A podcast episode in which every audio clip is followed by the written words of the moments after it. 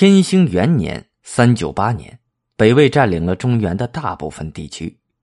这个由游牧民族拓跋鲜卑建立的政权，将国都迁至平城（今山西大同）。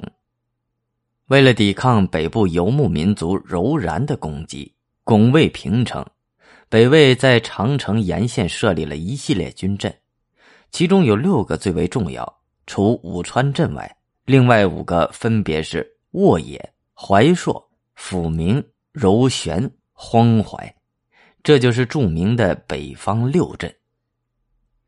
北魏抵抗柔然的军事主力集中在北方六镇，六镇军将多由拓跋氏贵气贤臣充任，具有很高的社会地位。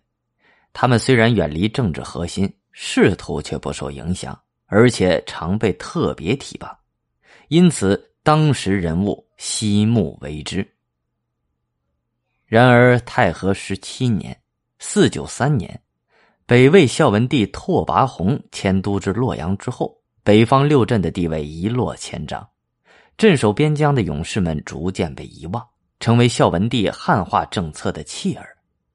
空间的距离扩大了政治身份的差距，留居京者得上品通关，在镇者变为青土所隔，流连于繁华富庶的中原。谁会想到那荒凉苦寒的边塞呀？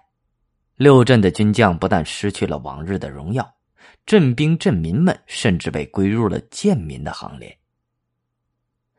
六镇集团的镇守者原来是最高贵的人士，现在他们被视为最低贱的军人，因此下层军将纵酒高歌，结成了义父、义兄、义子的关系。这样一种强固的集团。在面临沦为社会底层的强大压力之时，所激起来的反弹，所表现出的团结，是当时任何集团也比不了的。强大的军事力量和牢固的家族关系，再加上聚集已久的怨气，使北方六镇这片重要的卫戍之地，逐渐演变为北魏最不安定的地区。正光五年（五二四年）三月。因沃野镇下辖的一个高阙树树主对下属苛刻，镇民破六韩拔陵聚众起义，杀树主，并且攻占沃野镇，揭开了六镇大起义的序幕。很快，战火席卷了北方六镇，六镇军人集团乘势起兵，经过一系列的军阀混战之后，来自怀朔镇的高欢和来自武川镇的宇文泰主宰了北魏王朝的命运。这两位病逝枭雄，最终将北魏分割为东魏和西魏两个相互对峙的政权。北魏的分裂进一步削弱了北方的力量，再加上塞外击破柔然而新兴的突厥，连同无所作为的南朝，使中国陷入更为混乱的政治割据中，国家统一的前途更加的渺茫。